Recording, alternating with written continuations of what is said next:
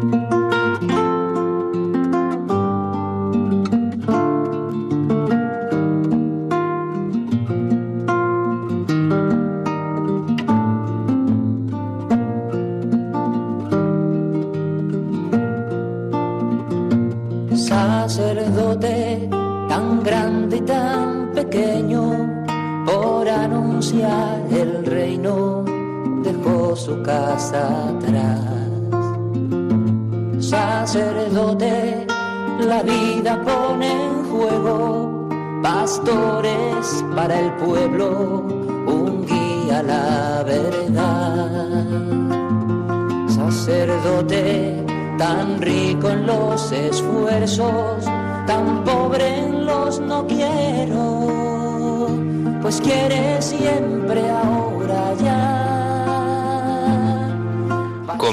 En Radio María, Sacerdotes de Dios, Servidores de los Hombres dirigido por el padre Miguel Ángel Arribas. En sus manos da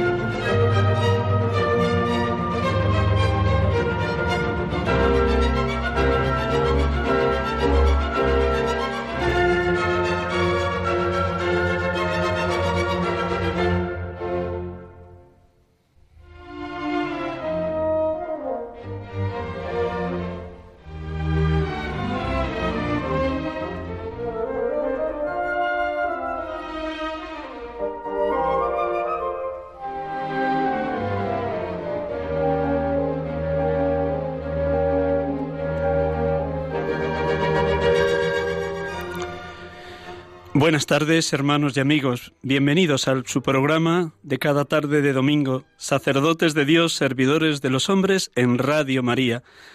Muchas gracias por su presencia al otro lado de la escucha radiofónica, en cualquiera de los distintos aparatos en los que ustedes estén escuchando este programa. Hablamos en directo desde los estudios centrales de Radio María en Paseo Lanceros, en el barrio de Cuatro Vientos de Esa del Príncipe, aquí en Madrid.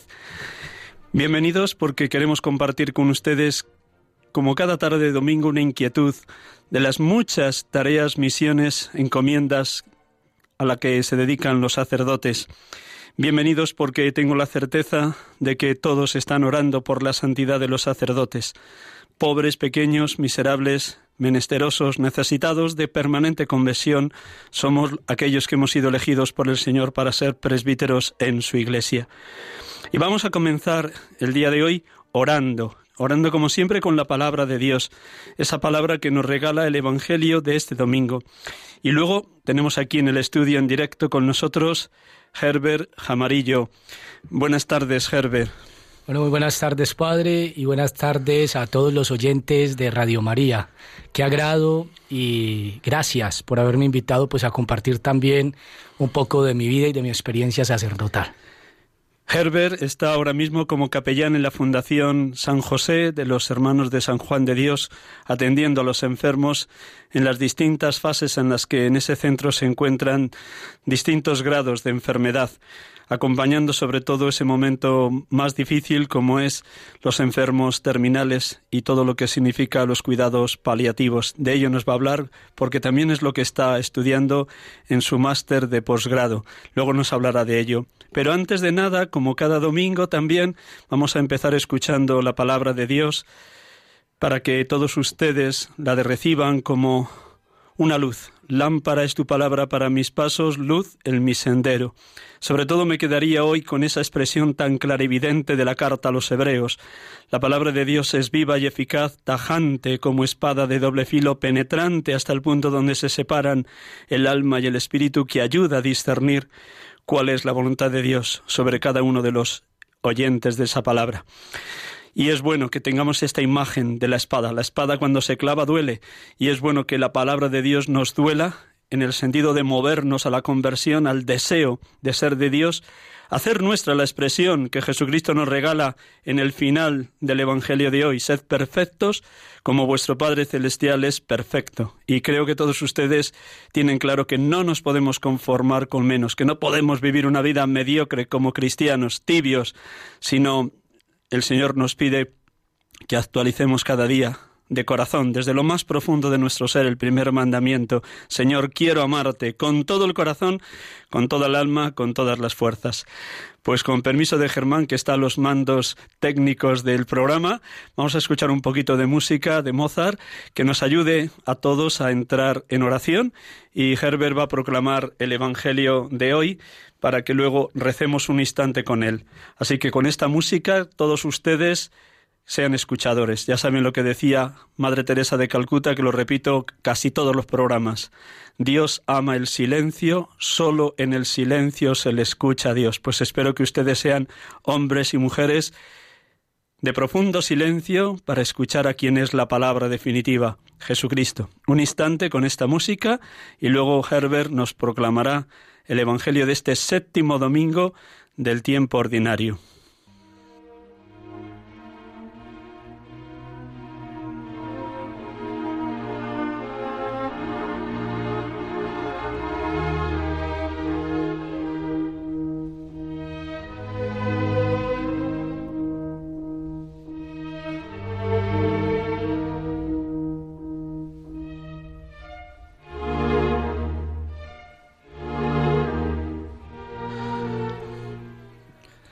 Evangelio de San Mateo. En aquel tiempo Jesús dijo a sus discípulos, Habéis oído que antes se dijo, ojo por ojo y diente por diente. Pero yo os digo, no resistáis a quien os haga algún daño. Al contrario, si alguien te pega en la mejilla derecha, ofrécele también la otra. Si alguien te demanda y te quiere quitar la túnica, déjale también la capa. Y si alguien te obliga a llevar carga una milla, ve con él dos. Al que te pida algo, dáselo. Y no le vuelvas la espalda a quien te pida prestado. También habéis oído que antes se dijo, ama a tu prójimo y odia a tu enemigo. Pero yo os digo, Amad a vuestros enemigos y orad por los que os persiguen. Así seréis hijos de vuestro Padre que está en el cielo, pues Él hace que su sol salga sobre malos y buenos, y envía la lluvia sobre justos e injustos. Porque si amáis solamente a quienes os aman, ¿qué recompensa tendréis? Hasta los que cobran impuestos para Roma se portan así. Y si saludáis solamente a vuestros hermanos, ¿qué hacéis de extraordinario? Hasta los paganos se portan así. Vosotros, pues, sed perfectos, como vuestro Padre que está en el cielo es perfecto.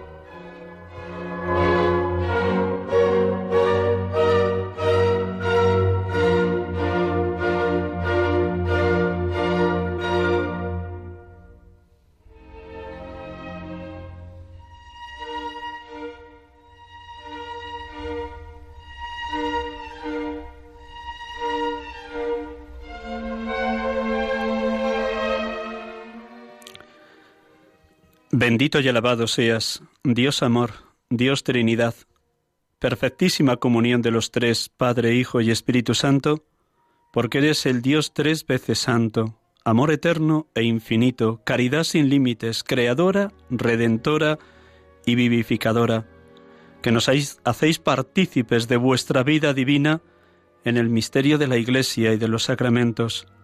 Bendito y alabado seas, Dios eterno.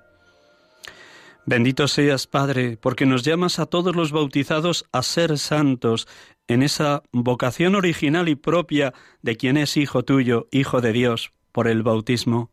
Llamada a la santidad, que pide de cada uno de nosotros purificación constante, conversión continua, frecuencia en la Eucaristía, donación a los otros, salida de sí mismo, servicio humilde y decidido a los más pobres, a los enfermos y a los que sufren.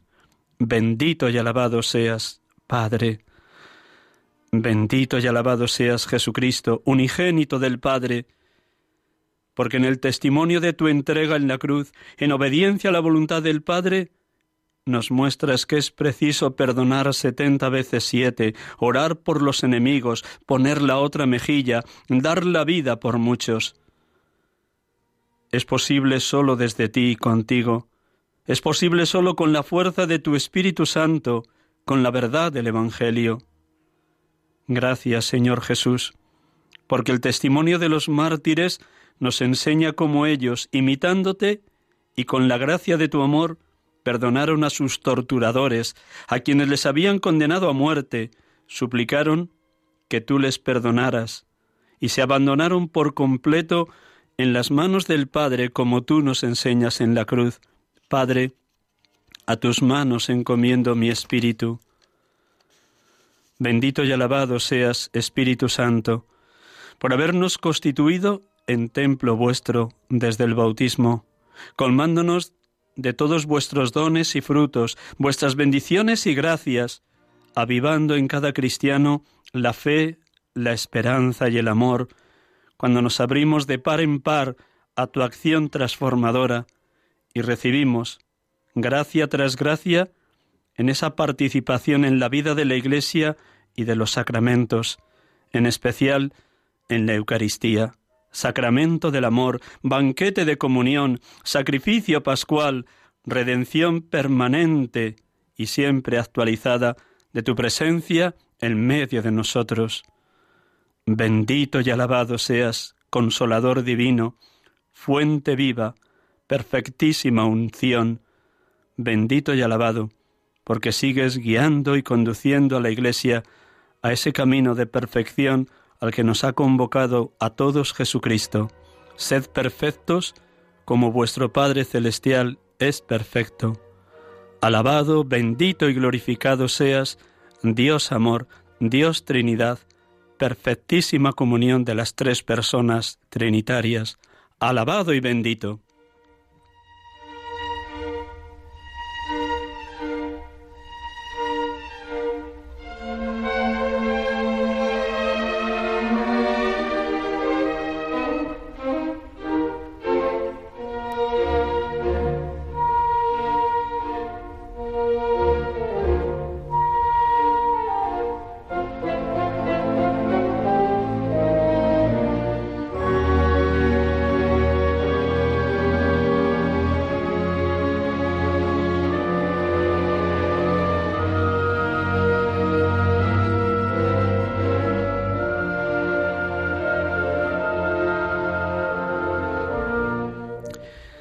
Les saludamos de nuevo después de este momento de oración. Estamos aquí con ustedes en Radio María, en este programa en directo, sacerdotes de Dios, servidores de los hombres, como cada tarde de domingo, sintiéndonos muy acompañados por todos ustedes, sobre todo en esa dedicación que tienen en la oración personal, comunitaria y parroquial en favor de la santidad de los sacerdotes. Gracias, muchas gracias a todos ustedes por esa oración permanente. Y hoy traemos un tema de plena actualidad, cómo acompañar el sufrimiento de los enfermos. Pero también un tema mucho más amplio, como es todo el tema de las bandas de jóvenes en Colombia y toda la violencia que eso supone para los propios jóvenes, las peleas, las rencillas entre ellos y muertes muy prematuras por ajuste de cuentas entre distintas bandas. Y para ello, pues un sacerdote que está dedicado al estudio de estos temas de una manera viva, vivísima y directa, y con unas ganas locas de volver de nuevo a su país Colombia y a su diócesis de Sonsón Río Negro. Les presentamos de nuevo Herbert Jaramillo. Buenas tardes, Herbert. Bueno, muy buenas tardes, Padre, y a todos los oyentes que nos siguen a través de Radio María. Gracias por esta invitación a contar mi experiencia sacerdotal y ministerial. Siempre es una riqueza. Ya sabes aquello que decía San Juan Pablo II en Redetoris Missio. La fe se fortalece dándola. Así que, parafraseando, la vocación sacerdotal se fortalece comunicándola. Así que gracias. Bueno, sí, es la verdad porque pues nuestra razón de ser, también como la de Cristo el Señor, a quien representamos, pues es precisamente la salvación de los hombres. Gracias. Dios quiere que todos los hombres se salven y lleguen al conocimiento de la verdad. Herbert Jaramillo nació el 13 de septiembre de 1985, tiene 34 años, pero por lo que nos va a contar, aprovechadísimos. Luego le escucharemos. Fue ordenado sacerdote el 27 de noviembre del 2011. Tiene, por tanto, ocho años de ministerio sacerdotal en esa diócesis que acabo de decir, Sonsón, Río Negro, en la Antíoca de Colombia y desde allí fue enviado por su obispo para estudiar una tesis en teología pastoral en Roma con un título muy hermoso y muy comprometido, La rehabilitación de la víctima juvenil de la violencia a través del perdón y la reconciliación. Luego nos contará cómo trabajó este tema y por qué le preocupa y le sigue preocupando este tema de la recuperación de los jóvenes que ingresan o que son atrapados por bandas que luego hacen de ellos una manipulación total. Cómo rehabilitar a estas víctimas. Pero ahora mismo está en Madrid y está en la Fundación San José de los Hermanos de San Juan de Dios, muy cerquita de los estudios de Radio María.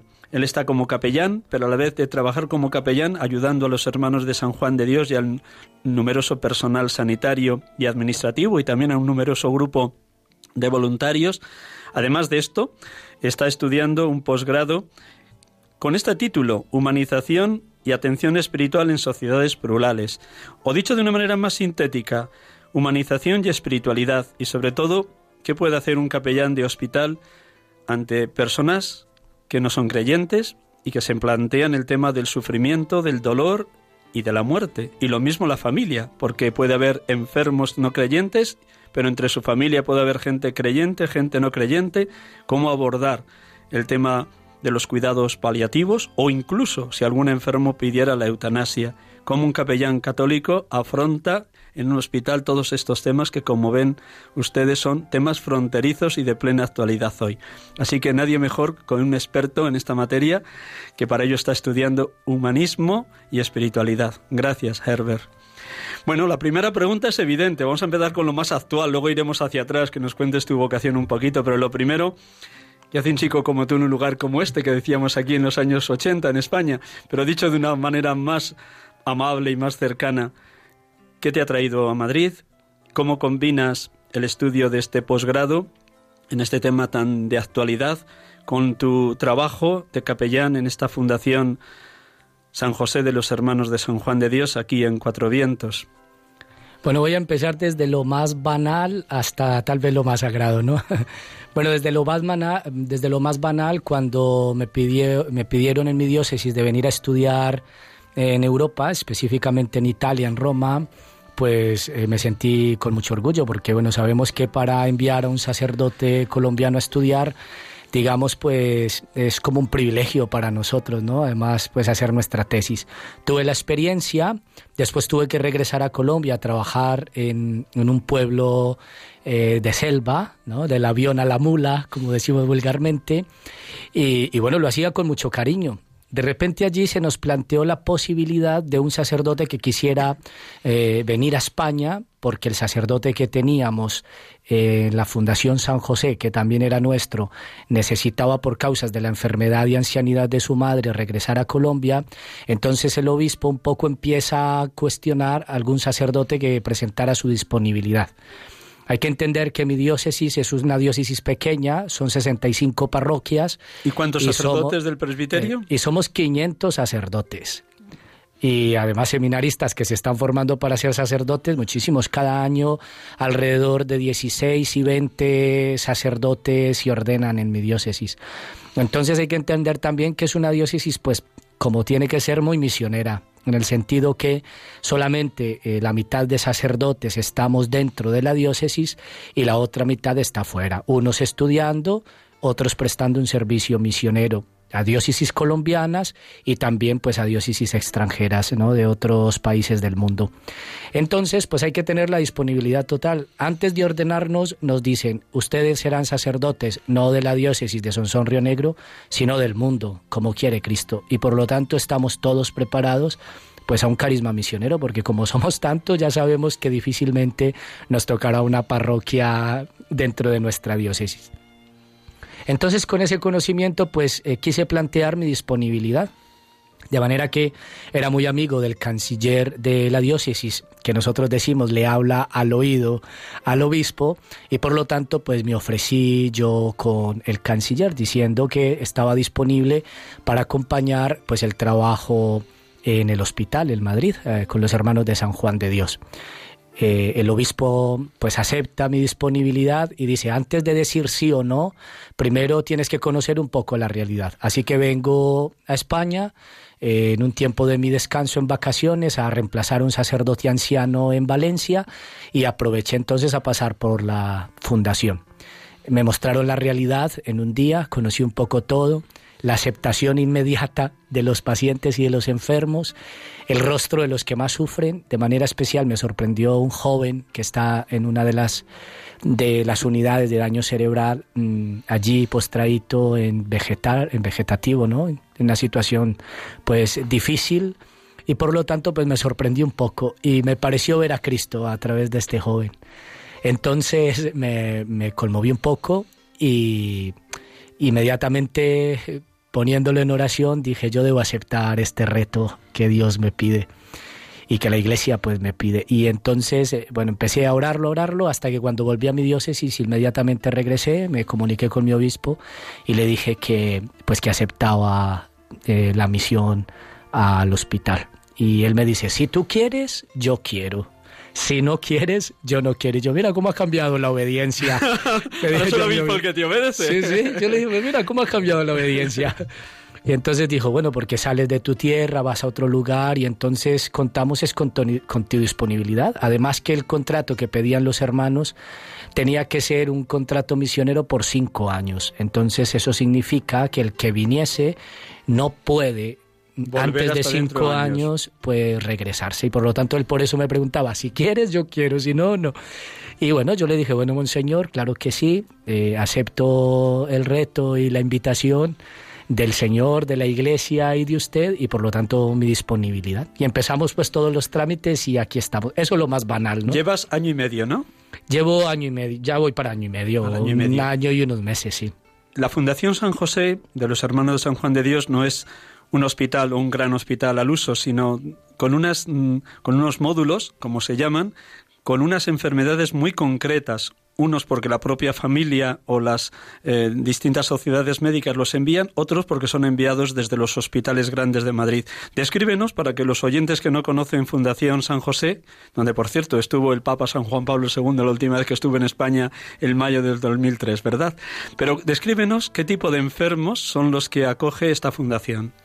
Bueno, eh, la fundación inicia con jóvenes eh, con epilepsia. Ese es el inicio, porque la fundación está construida, eh, tiene dos fundadores. Está un hermano de San Juan de Dios, que es San Benito Meni, y el Marqués de Vallejo. El Marqués de Vallejo tenía un hijo epiléptico que muere buscando el remedio para su hijo y quien le cuidara. Y no había nadie especializado en ataques de epilepsia y todavía no había la medicina pues que tenemos hoy. Así inicia.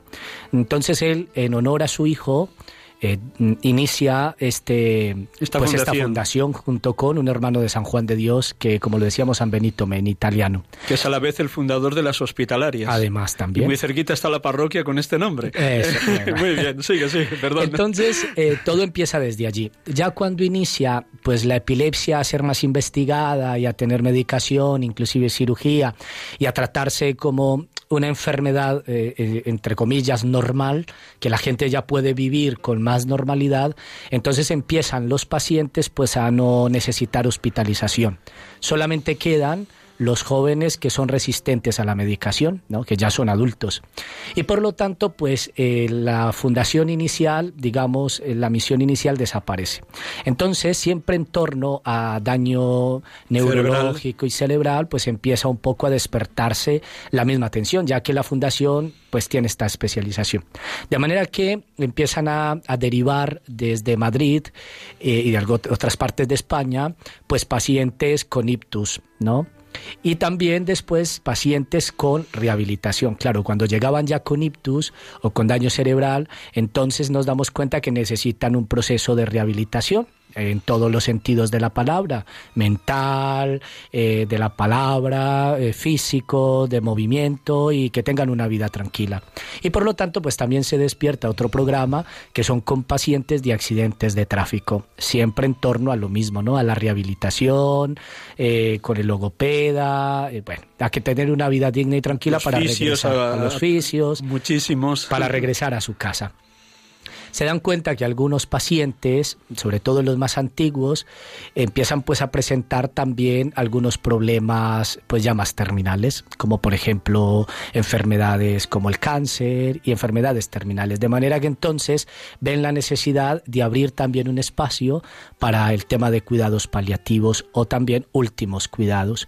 Y por lo tanto se abre una nueva unidad que es la unidad pues de paliativos eh, que también la tenemos y además también todo el tema neurológico, por lo tanto hay un programa con pacientes pues que es muy difícil ya la rehabilitación porque tal vez el ictus o el daño cerebral fue tan fuerte que ya están en un estado de coma y por lo tanto pues es eh, irremediable su situación. Y también tenemos entonces la unidad de daño cerebral no remediable. Del avión a la mula, de la mula al avión y del avión a Madrid, y de Madrid a una fundación y a un hospital con distintos módulos, con los distintos tipos de enfermos que nos acabas de describir. Gracias, Herbert. ¿Cuál es tu misión? ¿Cómo vas pasando por las distintas camas? ¿Cómo te has ido incorporando a una cultura y a una sociedad distinta de la de Colombia? ¿Te ha costado, no te ha costado en este año y medio que llevas aquí en Madrid en la fundación? Cómo ha sido recibido tanto por los hermanos de San Juan de Dios como por los enfermos. Bueno, eh, La verdad es que me adapto fácilmente, no sé. Gloria a Dios, bendito tú. me, pongo un poco ahí. Eh, me adapto fácil eh, a la situación que, que, tal vez el Señor pues me va colocando. Yo entiendo mi ministerio y mi vida pues como un misterio de fe, porque la realidad, según mi historia personal, no debería de ser sacerdote, ¿no? Por condiciones familiares, por problemáticas sociales, por el tema de, de pobreza, de situación en mi hogar, bueno, por tantas experiencias y también pues eh, el pueblo en el que vivo, la situación de Colombia en el tiempo pues de mi infancia, de mi adolescencia y mi juventud las miles de propuestas que se me hicieron en aquel entonces. Sabemos y conocemos un poco cómo era, y lo decimos un poco en pasado, porque en realidad ahora Colombia va cambiando, pero cómo era la situación en Colombia en los años 80 eh, en adelante, cuando precisamente empieza mi infancia y mi adolescencia, y las miles de propuestas que habían para un niño y para un joven, de drogas, de guerra, de violencia, de armas, de dinero fácil, mi familia muy pobre, padres separados, bueno, situaciones muy difíciles, tíos drogadictos y bueno, cosas muy complicadas. Por lo tanto, vivo mi vida con un misterio. Y yo creo que eso mismo ha, perfilado y ha ayudado a que me adapte con tanta facilidad donde el Señor quiere que esté, porque lo vivo así. Yo creo que Dios mismo va haciendo su obra a través pues, de un instrumento, como lo dice la Madre Teresa de Calcuta, ¿no? que soy un simple, un simple bolígrafo o un lápiz en las manos de Dios. Y por lo tanto, donde Dios me ponga, pues me adapto con tanta facilidad que no veo ninguna complicación. No me no extraño ni la alimentación, no extraño mi realidad, no extraño, digamos, nada. Algunas veces hasta siento siento que mi puesto eh, real está un poco aquí, ¿no? Porque me siento muy bien, con gran satisfacción de, pues, del bien que puedo hacer y sobre todo, pues, a los enfermos. Por lo tanto, me adapté muy fácilmente, eh, no tengo añoranza del pasado ni de lo que queda atrás lo vivo con un misterio de fe, pienso que Dios a través de mí está haciendo mucho bien y por eso siento gran satisfacción y me siento muy tranquilo donde estoy. Los hermanos me han aceptado muy bien, igual que la comunidad. Yo llegué con mucho temor porque me decían que en España no había fe, primero, que la fe era muy débil, que las personas han dejado de creer eh, me decían que los españoles eh, son personas eh, muy iracundas, muy soberbias y, y, mil cosas. Y cuando llegué tenía miedo y después me enfrenté con una realidad totalmente distinta y opuesta a todo lo que los demás me habían planteado y por lo que yo pienso que también hay veces es el enemigo un poco detrás de la palabra de otras personas, frenando tal vez la obra de Dios.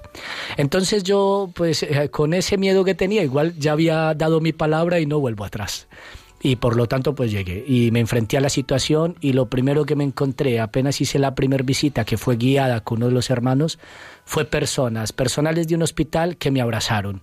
Yo decía, no puede ser, esto es España. Y si me dijeron que los españoles no abrazaban, por ejemplo, me abrazaron y me acogieron con dos besos, porque además en Colombia se da un solo beso. Y aquí era doble, ¿no? Además de todo. Después, después apenas entro a una habitación de un enfermo y dicen, es el sacerdote. Lo primero que hace es pedirme un rosario y pedir que rece el Padre Nuestro. Y yo sé, pero no puede ser, esto es España, si los españoles no creen. y así un montón de cosas que yo dije absolutamente distinto a lo que me dijeron. Pues te digo y te adelanto algo, eh, de las personas que entran a la fundación, hablando del 100%, podemos hablar de un 85-90% de creyentes, cristianos, católicos. Y por lo tanto yo decía, bueno, y entonces lo que, el mito de la España que ha perdido un poco la fe y de los que no son creyentes y de esto y de los iracundos y de eso, ¿dónde estaba? Es una mentira.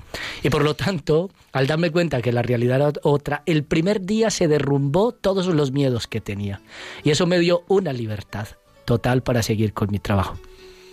Después empezamos pues la metodología que primero fue guiada por los hermanos y entendí que hay que hacer. Lo único que hay que hacer es entrar a un hospital, a una habitación, a un paciente que está en una camilla, que le duele algo y que sufre, y saludarlo y sonreírle y estar ahí. Es lo único que hay que hacer. No hay que hacer nada más. Y él inmediatamente pues te va a soltar todo, su historia de vida, su llanto, su tristeza, su dolor, lo que le pasa, cómo se siente. Y tú ni siquiera le tienes que preguntar nada, porque hay un grado de sensibilidad en la persona que él mismo apenas siente seguridad, inmediatamente se destapa. Y por lo tanto, lo que hay que hacer es prácticamente muy sencillo, es simplemente acudir al enfermo y estar ahí. Como ese joven vegetativo que te encontraste en aquella habitación, te habrás encontrado con muchos rostros de personas que han sido para ti signo de Dios, tanto por su manera de afrontar la enfermedad y el sufrimiento, como por la manera de confiar en ti como capellán. Sin nombrar sin ningún nombre, pero sí algunos hechos de vida que hayas podido recibir como regalo de Dios en este año y medio, Herbert. Claro que sí, yo nos sorprendemos siempre y nosotros decimos que cuando vamos a ayudar a un enfermo, si esa palabra la podemos utilizar, porque cuando vamos más bien a servir, en realidad son ellos los que nos ayudan a nosotros. Nosotros no, no hacemos nada en el enfermo, porque en realidad recibimos más de ellos que lo que nosotros podemos dar. Y la verdad me he sentido muy construido como sacerdote, me siento supremamente edificado al visitar cada habitación y a cada paciente. Yo estoy más que todo dedicado a cuidados paliativos, especialmente con las personas que a raíz de una enfermedad terminal pues están eh, pues terminando un poco su, proceso. Y yo siento que de ellos he recibido mucho, he aprendido cosas increíbles. Había una señora que yo le digo que murió en olor de santidad, así no sea reconocida por la iglesia, porque apenas llevaba una semana, eh, entré a su habitación, y después de saludarla, hacer un proceso, hacer eh, eh, un poco la... O sea, mirar eh, si tenía alguna creencia, si desde la espiritualidad podíamos ayudar. Después me le presenté como sacerdote y dijo, padre, mm, yo le tengo que revelar algo. Yo que, dice, yo no he querido nada que tranquilice mi dolor, no porque no quiera estar bien o no porque no ame la vida, sino porque quiero ofrecer mi dolor por los sacerdotes. Entonces yo me sentí muy bien y muy mal. me sentí muy bien porque entiendo que hay gente que no es mi mamá, que no es mi hermana ni mi abuela, y que me ama sin conocerme, solo por el hecho de ser sacerdote, y que pide por mi santificación. Y eso me cuestionó la vida impresionante, porque claro, esa noche casi no me duermo pensando en cómo estaba respondiendo yo con mi ministerio sacerdotal a la realidad al que el Señor me ha llamado. Lo dice Santa Teresa de Jesús. Si no eres sacerdote porque no eres santo. Y entonces eh, esta señora despertó una conciencia de santidad en mi vida que todavía la tengo, o sea, todavía me genera impresión porque claro, su ofrecimiento, la de su dolor, no querer ni siquiera calmar el dolor para que ese dolor sirva para la reparación, a mí eso me generó una impresión total. Y así que todos los días que iba donde ella me lo recordaba siempre y eso cuando murió fue para mí un poco doloroso porque además somos humanos y terminamos también pues teniendo ciertos apegos. Claro está que también en la formación por ejemplo, en este posgrado, nos animan a, cuidarnos mucho y a no apegarnos humanamente hablando, porque podemos sufrir nosotros también y, enfermar, y enfermarnos. Pero digamos que mi apego era un poco, un poco más espiritual, porque claro, ella me construyó y me enseñó tanto que también termina uno como uniendo los corazones en la espiritualidad, ¿no? En lo que Jesús nos pide, al estilo de cómo Jesús amaba también a Juan como un predilecto. Y así muchos otros mm, con los cuales yo me encuentro y aprendo mucho más de ellos, ¿no? De lo que tal vez yo puedo enseñarles. Gracias a Dios se da en ti un feedback entre lo que vas palpando en las camas de los enfermos de cuidados paliativos y lo que vas estudiando, humanización y espiritualidad. Me imagino que te, junto a la experiencia de esta señora, de esta mujer, que fue para ti un signo de Cristo, de que ofrecía su sufrimiento por la santidad de los sacerdotes, te habrás encontrado con otros enfermos con no tanta fe que se preguntan o te preguntan por qué el sufrimiento. Porque por un lado está el dolor físico, que hoy por hoy casi todos los enfermos pueden calmarlo con los analgésicos y con las distintas medicinas, pero está el sufrimiento, bien de no entender la, la muerte, bien de no entender la separación de los seres queridos, o ese otro sufrimiento que decía la Madre Teresa, el sufrimiento más grande de Occidente, o la enfermedad más terrible de, de Occidente es la gente que no se siente querida por nadie, ese es el sufrimiento mayor. ¿Cómo, ¿Cómo respondes cuando te preguntan sobre por qué, padre, por qué este sufrimiento? Sí. Bueno, yo creo que hace una aclaración usted, padre, muy interesante. Mm, lo que más me ha servido este posgrado que estoy haciendo ahora es para entender que dolor y sufrimiento son diferentes. Y yo creo que el mundo entero y sobre todo los cristianos tenemos que entender absolutamente bien la diferencia de las dos cosas, porque el dolor tiene medicación, para que no lo sientas. Y el sufrimiento también, aunque es más del alma, tiene también solución. Y eso es muy importante entenderlo. Eh, en el hospital entran primero con dolor. Y es verdad que ese dolor puede generar y llevar también al sufrimiento. El sufrimiento es más una angustia existencial, ¿no? Utilizando un poco las palabras de Víctor Frank, eh, que él decía, claro, tienes un dolor y todo lo que piensas en tu mente que va a pasar, que tal vez ni siquiera va a pasar, todo eso te genera una angustia existencial que hay que ir acompañando y ayudando a resolver. Entonces, eh, muchas personas llegan con, con esta crisis, el dolor inmediatamente pues se le soluciona a través de calmantes y a través de medicación. El dolor es, es más biológico, eh, mientras que el sufrimiento es más biográfico, hace parte más de, pues, de la biografía de vida de cada persona. Cuando nos encontramos eh, con personas que nos preguntan por qué, eh, nosotros también le rebotamos un poco la pregunta, ¿no? Y yo les digo, no vamos a, a pensar en un por qué, porque en realidad la respuesta correcta del por qué simplemente es porque somos humanos. Entonces alguien me dice, ¿por qué mi mamá está muriendo? Y yo, porque es un ser humano, y porque la has disfrutado, y porque estaba en esta existencia, y porque es tu madre. ¿Por qué no? Si el mundo entero tiene dolor. Hace parte de la condición humana. Sufrimos y no podemos tapar mm, la luz del sol con un dedo, como no podemos tapar la realidad pues de la condición débil y frágil del ser humano y por lo tanto pues esta condición de experiencia de la enfermedad, del dolor y del sufrimiento. Somos débiles, somos criaturas, no somos dioses, y por lo tanto el ser humano en su debilidad pues tiene que experimentar esta naturaleza que se llama eh, dolor, enfermedad, ancianidad y los procesos, ¿no? De pues de, de, cómo es el universo, que inclusive podemos llamarlo si queremos procesos naturales, porque para el creyente o no creyente el dolor y la enfermedad y el sufrimiento pues se experimenta y lo experimentamos todos. ¿Y para el creyente? Mientras que para el creyente y aún incluso para el no creyente habría que replantearlo y decirle, hombre, la pregunta no es por qué, Más bien cambiémosla y digamos, ¿para, qué? Muy bien también lo dice Víctor Frank en el campo de concentración nazi, ¿no? Cuando se encontraba con todos aquellos que tenían dolor y además sufrimiento, entonces ellos le decían, si el ser humano tiene un para qué, va a encontrar todos los medios, ¿no? Va a encontrar todos los cómo. Eh, Isaías, o Dios a través de Isaías nos dice, consolad, consolad a mi pueblo, dice el Señor. ¿Cómo ejerces este ministerio del consuelo como capellán cuando pasas a las habitaciones, cuando hablas con los enfermos o con los familiares? Bueno, eh, después de la pregunta, porque esas preguntas son muy habituales, ¿por qué está pasando? Pues empiezo yo a decir una palabra del mismo Jesucristo para generar un poco también de... Eh, no sé, como de choque mental en la vida de las personas. Eh, yo le dije, mira, Jesús aprendió a bendecir el sufrimiento y dijo, bienaventurados los que sufren. Esto con los creyentes, ¿no? que le dan un poco de sentido más salvífico también a su dolor, a su enfermedad y a su sufrimiento.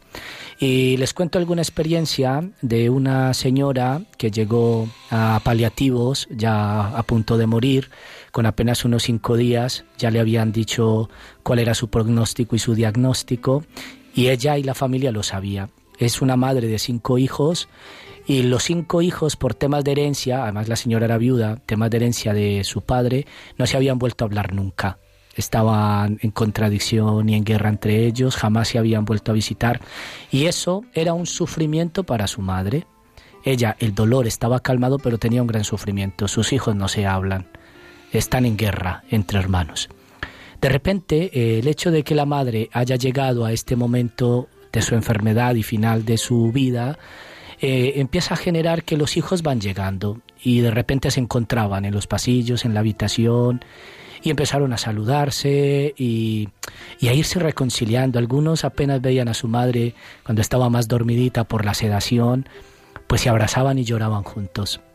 Terminan los cinco hijos en un encuentro tan hermoso de amor que en el momento de la unción de enfermos hacemos un acto tan lindo de reparación y de reconciliación, pues que ellos prometen delante de su madre que van a estar bien y en paz cuando ella se vaya.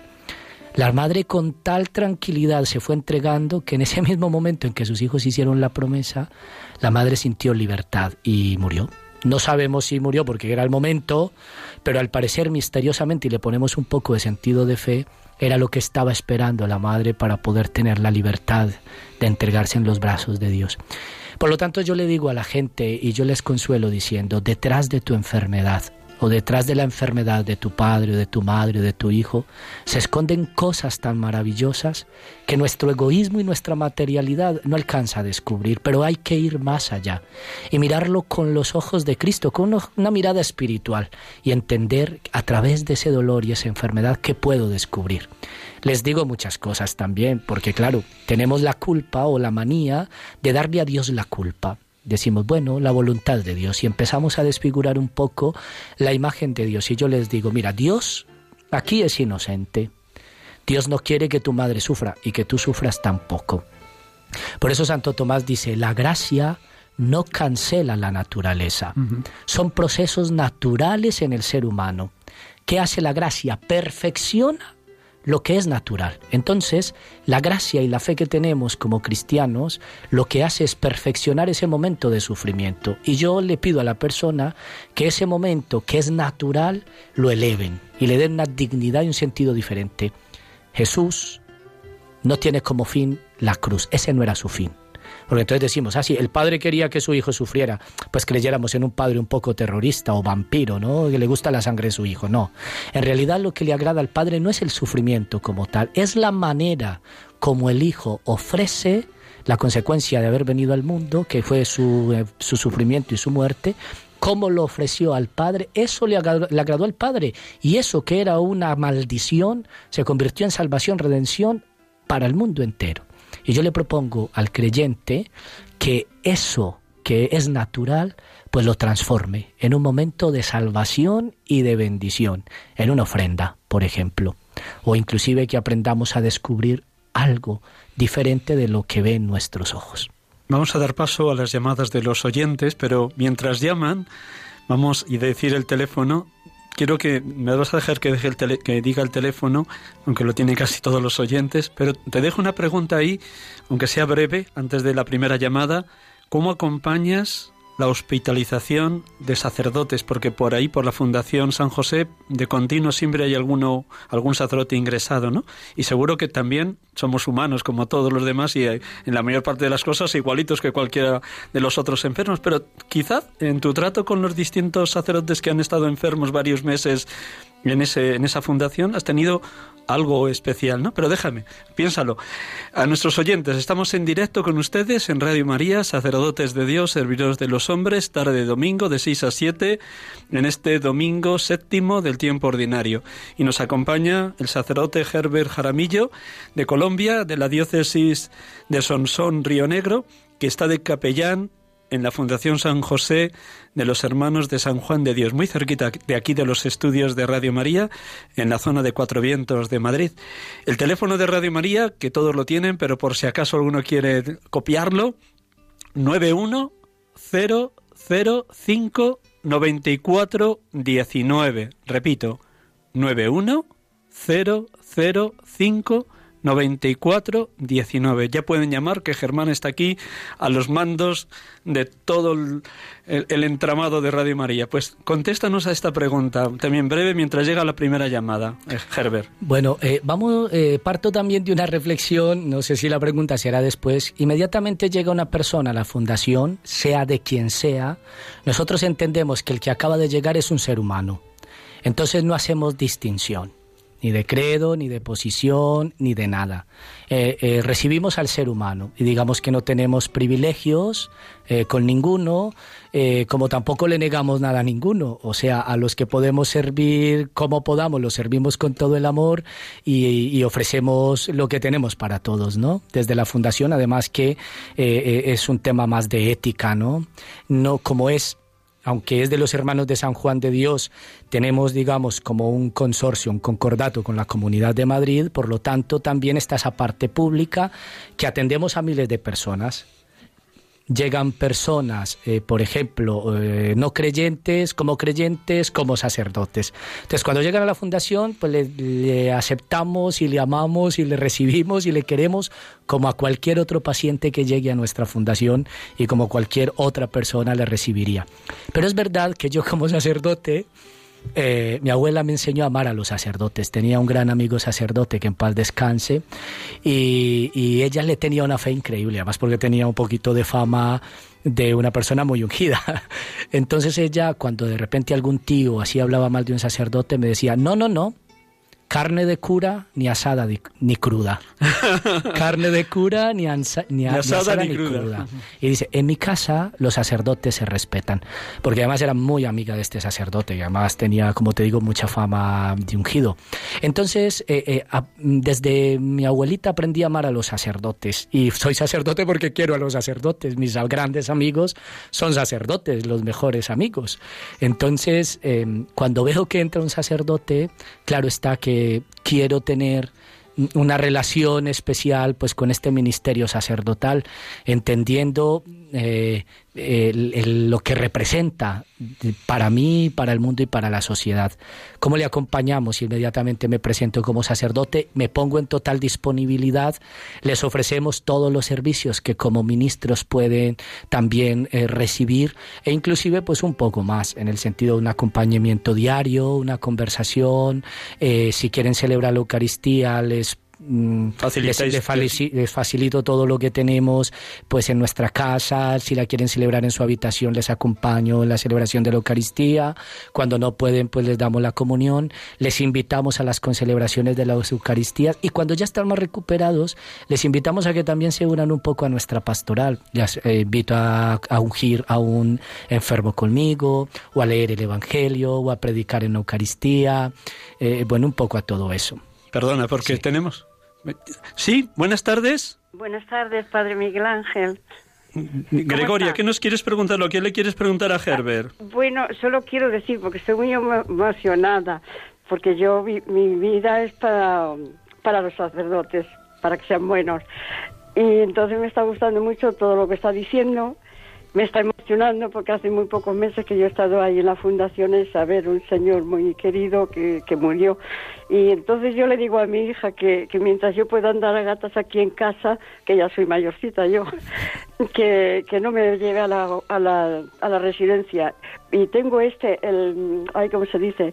El testamento vital, lo tengo hace muchos años. Y, le he dicho que, que, que, me le digan, si yo voy mal de la cabeza, que me digan que, que, soy católica, apostólica y romana. Y me está emocionando mucho este sacerdote. Y entonces desear que siga así, que y usted también, que me lo oigo todos, todos los domingos, me quedo todo el día sin salir de casa, solo a misa por la mañana, solo para este tiempo. Entonces nada más, que Dios les bendiga, el ángel de la guarda les, les acompañe siempre y, y, y todo lo bonito que Dios quiera para ustedes. Gracias, Gregoria, gracias por tu santidad y por orar por los sacerdotes. Muchísimas gracias. Damos paso a una segunda llamada. Lourdes desde Tenerife. Buenas tardes, Lourdes. Sí, hola, buenas tardes. Eh, bueno, quería saludarlo y además y estoy haciendo pastoral sanitaria también en nuestra diócesis. Y, y, estoy, yo me identifico con ellos porque voy mucho a la, a la casa sacerdotal donde hay sacerdotes ma mayores y los acompaño también un ratito. Y, y a, ver, también soy un poco voluntaria de, de la Cruz Blanca voy con los chicos y estoy ahí. Y me encanta oír como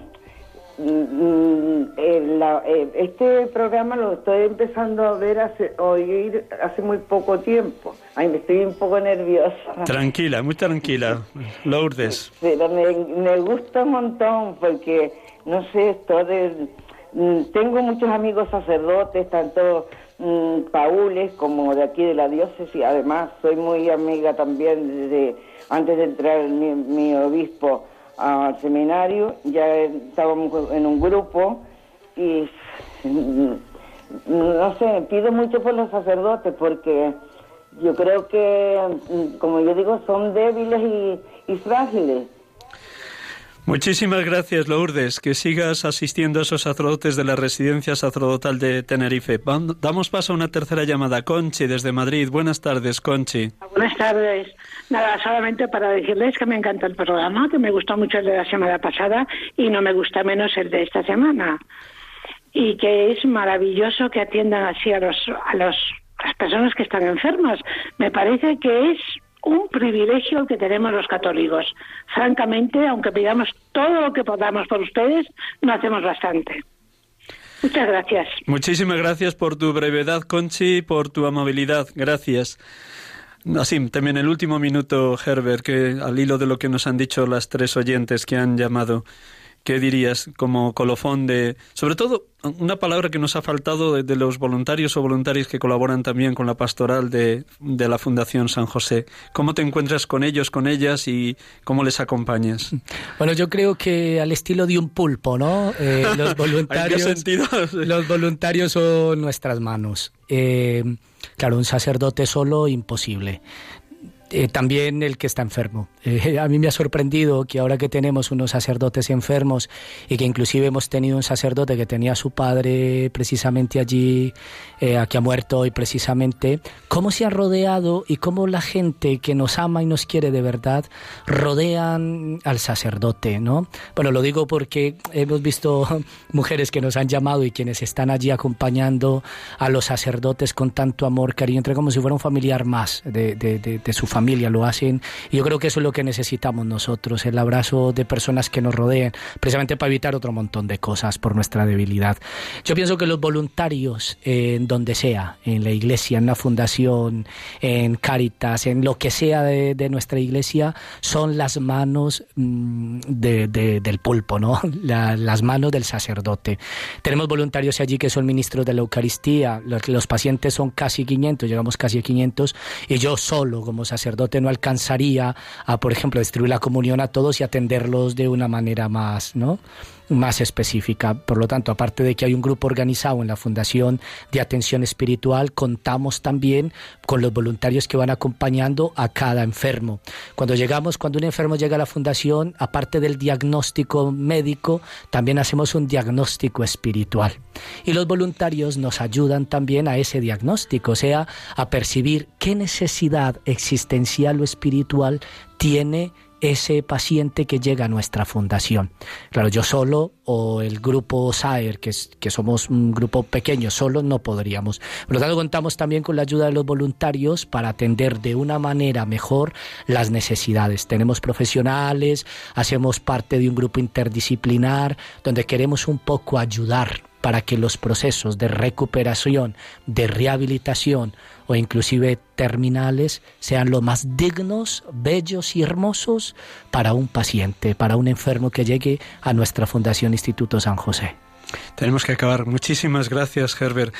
Vamos a terminar orando los dos juntos. Otros días hacemos una oración sacerdotal, pero hoy como vamos con tanta premura, si no te importa, Vamos a rezar el Magnificat como manera de dar gracias por la tarea que Dios te, ha encomendado aquí en España. Gracias por hacer de misionero en esta tierra que en un principio te pintaban tan desacralizada y tan descristianizada. Hay de todo, como puedes ir conociendo, ¿no? Pues vamos.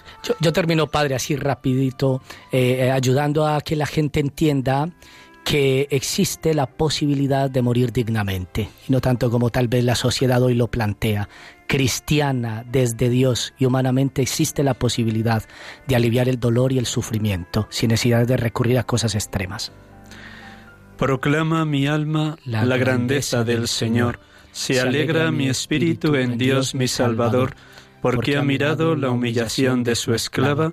Desde ahora me felicitarán todas las generaciones porque el poderoso ha hecho obras grandes por mí, su nombre es santo y su misericordia llega a sus fieles de generación en generación.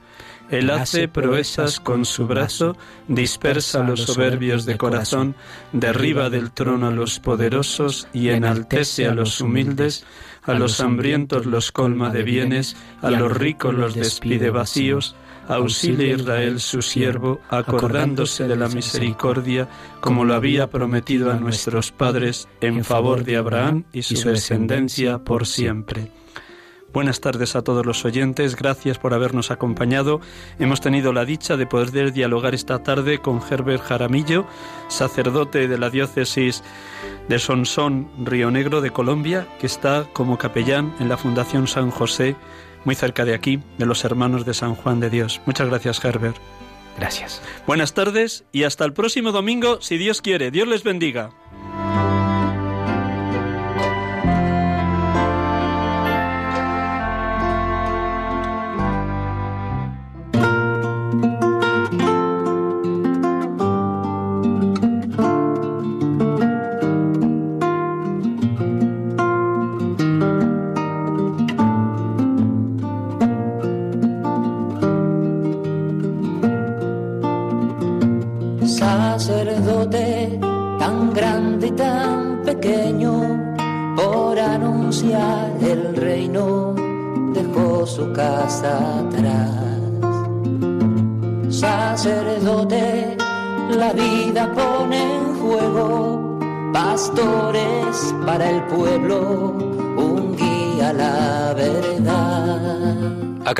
Escuchar el programa Sacerdotes de Dios, Servidores de los Hombres, dirigido por el Padre Miguel Ángel Arribas. Pues quiere siempre ahora ya. Pastor con el buen pastor al pie de la cruz, con el que está en cruz, lámpara de luz en la oscuridad en sus manos da el pan de vida. Pastor con el que está en cruz,